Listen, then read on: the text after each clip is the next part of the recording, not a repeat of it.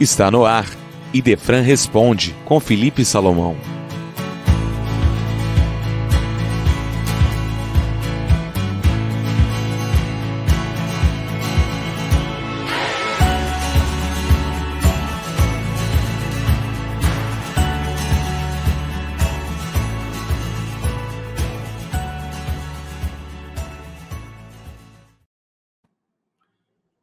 Bom dia, prezados ouvintes. Que a paz de Jesus permaneça com todos. Nosso ouvinte Nair Borges Gonçalves perguntou, formulou a seguinte questão: Fui ao centro espírita para fazer um tratamento e, dentre as orientações recebidas, veio uma dizendo que eu deveria fazer o culto do Evangelho do Lar. Eu não sou espírita. Como fazer o culto? O que é culto do Evangelho no Lar? Sua pergunta, prezada ouvinte Nair, é muito interessante e nos permite algumas considerações. É sempre importante orarmos a Deus para pedir a ajuda para os momentos difíceis que estamos atravessando. Não que Deus não saiba e que nem, que nem nos se, se preocupe por, conosco. Claro, Ele está sempre se preocupando conosco. Entretanto, nós precisamos orar para criar um clima de receptividade, para criar uma facilidade da penetração da ajuda divina em nosso favor.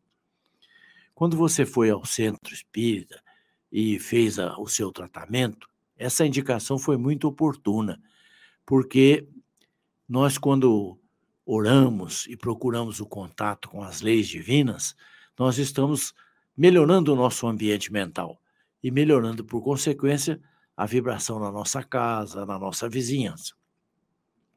Não é necessário ser espírita para fazer o culto do Evangelho no lar. Primeiro, porque o culto é uma oração em família. E como é que a gente deve proceder? Deve marcar um dia, deve marcar uma hora e, uma vez por semana, reunir toda a família em torno do Evangelho.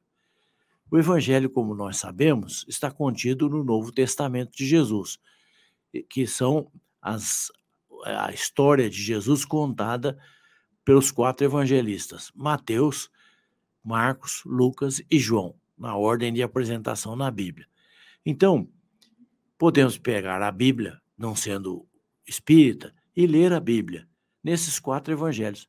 Se for possível, tecer algum comentário mas é importante reunir-se sempre no mesmo dia e no mesmo horário. Por quê? Primeiro, para criar o hábito.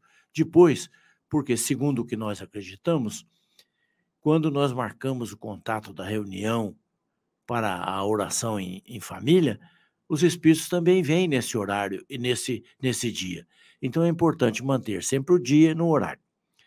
Ah, mas e se a pessoa não quiser participar? Problema dela, deixe para lá.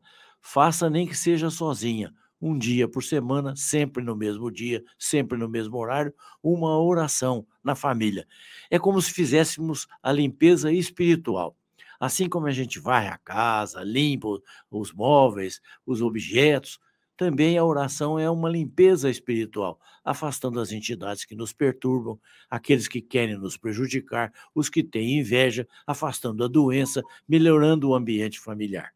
Então, não deixe de orar nunca e faça o culto do Evangelho. Se você não é espírita, como você afirma, leia o livro da, da sua crença católica, protestante, evangélica, leia o livro, a Bíblia, e faça a leitura com o pensamento voltado para Deus, a fim de que Deus entre em contato com você, para que você abra as portas do seu coração e possa, então, beneficiar a todos. Esse foi Idefran responde com Felipe Salomão.